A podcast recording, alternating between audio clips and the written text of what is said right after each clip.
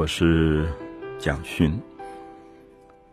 我们介绍了《红楼梦》第三十三回，宝玉被父亲狠狠的打了一顿这一段，也看到他结尾的时候，贾母赶来责备贾政，贾政吓坏了，因为没有想到这个母亲贾宝玉的老祖母贾母发这么大的脾气，那这个贾母讲话很讽刺。就说我一辈子没有养出一个好儿子，你叫我跟谁去说话？因为贾政说这是我儿子，我应该教育他，他在外行为不端正，所以我打他教育他。可是贾母跟他讲的话是说，我一辈子也没养出一个好儿子。那我们知道贾政就是贾母的儿子，所以有时候我们觉得好有趣，就是祖孙三代忽然在伦理当中发生了一种争执。然后贾母说：“我知道，你看我们这个祖母跟孙子不顺眼已久，我就带着他走，我不要再跟你住在一起了。”那当然，贾政吓坏了，就跪下来求母亲不要发怒，就说：“我也是为了宝玉好，我是为了我的儿子好。”那贾母还是继续讽刺他说：“那我一辈子都没养出一个好儿子，我要依靠谁？”我要跟谁说话？好，这种复杂的三代之间的关系就在这里发生了。那当然，贾母后来等于是下命令、逐客令，就说你还在这里干什么？你还要我们看着你把他打死吗？所以贾政才退走了。那贾政退走以后。贾母就赶快要大家怎么样去治疗？那丫头不太懂，这个时候还想扶着宝玉走路。那王熙凤非常的聪明，非常的机灵，说：“糊涂东西，他这个时候怎么走路？因为已经打到臀部到大腿，脚肉都烂掉了，所以他根本不能走。所以王熙凤就命令说，拿一个像担架的叫春凳啊，就是以前用藤编的。”这种躺床有点像卧榻一样，然后命令抬回去照顾。那么，所以三十四回基本上就在写围绕着宝玉被打了以后养伤治疗的一些状况。那我们看到，当然很多人在忙，每个人都在关心，而这个时候第一个来的就是薛宝钗。薛宝钗手上拿了一丸药。好，我们当然知道薛宝钗因为家里面是皇室的采买，替皇室去买东西的，所以她见多识广。那家里也储存了很多珍贵的东西，所以丸药这种东西，他就说教他们说怎么样把它研碎了，用酒调和，然后怎么样服用，怎么样敷在伤口上。那我们看到说，这个时候。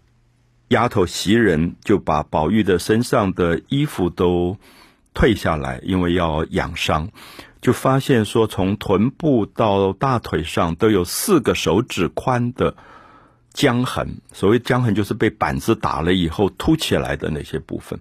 因为那个门板大概有四尺宽、四指宽啊，四个手指宽，所以大家就在那边看，然后。连袭人都心疼，就说：“怎么下这么狠的手？啊，怎么下这么狠的手？自己的儿子怎么会打成这样？他幸好没有动到筋骨，不然打成一个残疾，以后路都不能走，到底怎么办？”那这个时候，薛宝钗来了，拿了一碗药来教他们怎么疗养。那袭人因为来不及给宝玉穿衣服，因为他是把他的下身都脱光了，在替他。检查疗伤，那刚好有一个少女进来，所以不方便。袭人就拿了一个被子，赶快帮她盖起来。那这个时候，宝钗跟宝玉就讲了一些话。我觉得最有趣的是，宝玉被打到这个样，几乎是昏迷的状态。可他知道有客人来了，他微微睁开眼睛，发现是宝钗，他就第一个讲的话是说：“哦，我一点都不痛。”我是装出来的，因为怕爸爸继续打，装出来的。我不知道读者读到这一段有没有感觉，其实宝玉的本性的善良，在这种时候透露出来了。就是因为其实他在昏迷状况，自己已经全身以作者的描述像说刀割一样，像用针在挖一样的痛。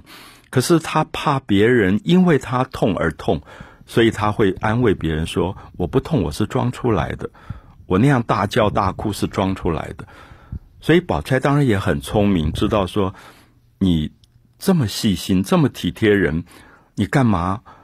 做这些事情落了把柄，让父亲这样痛揍你啊！可是我觉得《红楼梦》的作者非常有趣，就是在这种地方会透露出贾宝玉这个男孩的委屈啊！我说委屈是说他是一个非常重情感的人，他对于一个地位非常低的戏子蒋玉菡有情感，他对母亲这个。丫头金钏也有情感，可是我们知道贾宝玉所有的情感都一清如水，干干净净。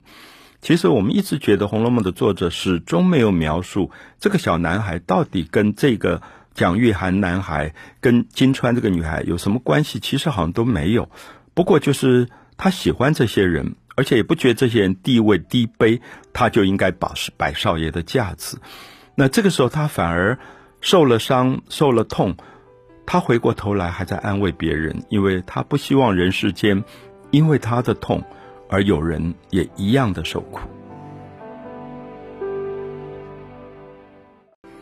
我们谈到《红楼梦》的第三十四回，宝玉被父亲打到不能走路，臀部、大腿上全是青紫的伤。这个时候，宝钗来看他，拿了一丸药。教袭人怎么去治疗这个伤，然后大家也聊起来，就在宝玉的身边。袭人跟宝钗说：“到底什么事情？怎么会让老爷这样发怒？贾政怎么会把自己儿子打成这样子？”那袭人就讲了说：“好像是两个事情爆发，一个就是宝玉跟唱戏的奇官蒋玉菡好像有一些暧昧的关系，被忠顺亲王府来。”逼问说到底人在哪里？而这个时候袭人就不小心讲了说，因为蒋玉菡是薛蟠、薛宝钗的哥哥介绍给宝玉的，所以会觉得说是不是宝玉跟蒋玉菡太好了？薛蟠有一点嫉妒，就跑去打了小报告。那其实这个我们不确定，而且后面我们也看到作者写到，薛蟠虽然大拉拉的，可是不是一个坏人，大概不至于是他打的小报告。那可是宝玉这个时候听到了，我还是要讲，宝玉身上痛到不行。可是他听到别人这样讲的时候，他怕薛宝钗心里难过，好像他被打是因为他哥哥去打了小报告，所以他立刻就说没有没有这回事。好，我们看到这一段不断的在描述贾宝玉非常动人的本性，那个本性是说，他觉得所有的苦，他自己的身体都可以承担。他不希望别人因为他受苦而去遭遇，不管是生理上的痛或心理上的委屈。所以这一段三十四回一定可能要细心的读，是发现作者其实在他被挨打以后，透露出来个性的那种温和、善良、对人的担待跟包容。我觉得是中外古今文学里我自己读到过非常不可思议的一个个性，而这样的个性竟然。是被写在一个十几岁的小男孩身上，因为我们通常觉得这个男孩，男孩通常青少年这个年龄是最毛毛躁躁的，也最不懂体贴别人的。可是贾宝玉是非常奇特的一个啊一个个性。好，我们就看到薛宝钗走了之后，宝玉身上痛，说热如火灸，就全身好像发烫。好像用那个草在烧，在灸啊。我们讲针灸的“灸”这个字是艾草在烧，全身这样发烫，晚上根本也睡不着，就哎呦哎呦。然后快到天色将暗的时候，还没有办法完完完全全的睡好。后来昏昏的，好像昏迷过去了，也不晓得是睡着还是因为痛的太过，有一点晕了。然后就在梦中见到。蒋玉菡来，就是奇观来找他，又见到金川进来，说他为什么要跳井，就是他在昏迷的状态。可是他觉得这两个人都因为他受了牵累，而他此时此刻被打到这个样子，好像他也不知道要怎么救他们。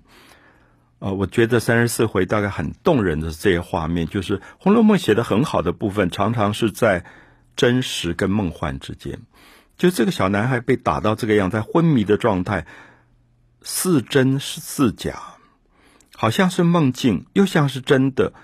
可是我们知道，梦跟真实之间，也许是牵连在一起的，因为他心里面万般的不舍蒋玉菡跟锦川。就这个男孩跟这个女孩是他这么疼爱的，而他们都是在社会最低卑的人，不断被欺负的人，没有人把他们当成人来看待的啊！就像贾宝玉自己的母亲打了金钏一巴掌赶出去，他从来不想说你这个行为会让这个女孩子活不下去，也像忠顺亲王府去逮捕这个蒋玉菡，只是因为你有钱，你包养了这个男孩子。那也从来不考虑说蒋玉菡是不是要有他自己的个人的生活，所以这两个十几岁的孩子，一个男孩一个女孩，其实都是宝玉疼爱的，好像宝玉也是前世有缘要来保护这些青少年、青少女。好，这个时候在昏昏迷迷当中，我觉得作者写的极精彩的一段是，忽然听到哭声，宝玉听到哭声，觉得是真是假。不晓得是不是梦里面的金钏在哭，不晓得是不是梦里面的蒋玉菡在哭。微微睁开眼睛，发现不是梦，那个哭声竟然如此真。好，我想敏感的读者应该知道，坐在他旁边的不是别人，一定是林黛玉了。就是他们是有前世的缘分的。我们看到第一个赶来薛宝钗，薛宝钗只是拿药要治疗宝玉，可是我们知道人的病。有时候不一定是身体上的病，人的痛也不一定是身体上的痛。贾宝玉此时此刻心灵上的痛、心灵上的病，百倍于他生理上的痛，所以他的前世知己要来安慰他，就是林黛玉。林黛玉在哭，哭的眼睛都肿了。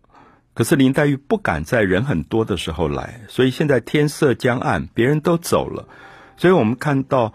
所有的人的关心，拿药给他，要他好好休养，这个热闹都走了之后，林黛玉孤独的来了。通常我们生命里的知己，也许就在这个时候出现吧。《红楼梦》的第三十四回，林黛玉出现的非常晚。其实我们一直讶异，贾宝玉被打了，这么多人在旁边忙。王熙凤也好，薛宝钗啊，所有人都在忙，所有的人也都在献殷勤吧，就是要去讨好这个小男孩。而他一生里面最知己的林黛玉竟然没有来，所以我们有时候也觉得情感非常特殊。是不是那个在你生病的时候、受苦的时候，立刻赶到现场的人，是你的知己？还是说，也许在你最无助的时刻，那个人来了，又像梦又像真实。所以我觉得这一段好短的一段，大概只有几行。从贾宝玉从梦里面醒过来，听到哭声，到他看到林黛玉在面前，他讲的第一句话竟然是说：“你怎么来了？太阳虽然刚下山，可是地还是热的。”这样的夏天，你走过来看我，你生了病怎么办？好，我还是要讲，大家注意，三十四回整回都在讲这个受伤最大的小男孩，永远想到的是别人，他不要别人受伤，不要别人受苦，特别是林黛玉，因为是他最疼爱的，所以他就责备他说：“你干嘛这个时候跑来？我又没事，你干嘛跑来？”那林黛玉当然知道。贾宝玉此时此刻生理心理的痛有多么严重，可是他哭的讲不出话，他只讲了一句话。我也希望所有的读者能够把这句话记住。他跟贾宝玉说：“你从此以后都改了吧。”其实大概要《红楼梦》读好几回，我才知道这句话有多么痛。因为我们知道前面薛宝钗劝他读书考试做官，史湘云劝他。读书考试做官，只有一个人不劝他做官，就是林黛玉。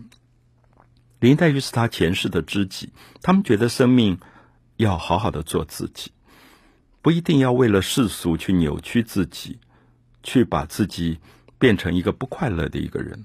可是林黛玉看他受这么大的苦，也不免输出说：“你从此以后都改了吧。”可是贾宝玉的回答也很惊人，他说：“我为这些人，就是死了，也是情愿的。”他说的“我为这些人”很清楚，一个是蒋玉菡，一个是金钏，一个是社会里面最歧视的戏子、第三性公关，一个是别人最看不起的丫头，根本不把他的命当命的。可是贾宝玉跟林黛玉说：“我为这些人，就是死了，我也情愿。”我想这两个人的对话看得出为什么他们是知己，因为他们对生命有一个本质的尊重，他们是完全不去跟世俗妥协的。好，所以我们很惊讶，是林黛玉出场到走，大概只有几行，不到一页，因为忽然别人说二奶奶来了，就王熙凤又来了，林黛玉立刻就要走，贾宝玉说。奇怪，你又不是不认识他，你干嘛要走？他说：“你看我眼睛哭的这个样子，肿的这个样，等一下又被他嘲笑了，所以他就从后门就溜走了。”好，王熙凤就来了。王熙凤在那边叽里呱啦讲了一大堆热闹的话。我们知道王熙凤也不是不关心宝玉，可是人与人的关系有时候是非常表面的。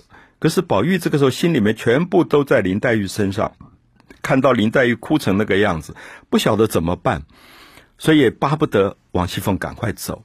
好，王熙凤走了，贾宝玉在东想西想，可他又起不来，也不能走路，他不晓得怎么办。平常他一定赶快跑到潇湘馆去安慰林黛玉。好，他想了一个办法。我想这个办法我们讲出来，也许大家会知道三十四会有多么动人。他把晴雯叫来，他的丫头，他说：“晴雯，你去看看林黛玉好不好？”到潇湘馆替我去看看林姑娘。晴雯说：“我没事，跑去干嘛？一个事一个事情也没有发生，我跑到人家门口说：‘哎，我来看看你。’人家不是觉得你是神经病？他说：‘你要不要给他什么东西或怎么样？我可以有一个借口。’宝玉说：‘哦，这样子啊。’他这样也对，他就把身边的两个手帕给晴雯说：‘你把这个手帕拿去给他。’晴雯说：“哎，你别挨骂了，你要送也送名牌一点，然后新的手帕。你拿这两个旧的手帕给他干嘛？”宝玉说：“你拿去的，他就知道了。”好，晴雯就去了，去了潇湘馆。林黛玉在哭，所以她不见人，她在屏风后面。她说：“什么事？”她说：“宝二爷说拿手帕给你。”她说：“哦，一定是很好的名贵的东西，请他送给别人吧，我不太需要。”晴雯就说：“不是什么名牌，也不是新的，是旧的两个手帕。”林黛玉心里面嘣一下就懂了，因为她在哭，所以宝玉就托人带两个手帕去。这个时候，我们看到晴雯走了，黛玉就起床，流着眼泪磨墨在手帕上写了三首诗，啊，讲到她自己眼泪流不完的痛。我们知道林黛玉后来临死前烧的手帕就是这一张手帕，上面全部是她的泪痕。所以《红楼梦》，如果我们很细读，我想三十四回是非常非常值得好好推敲的一回。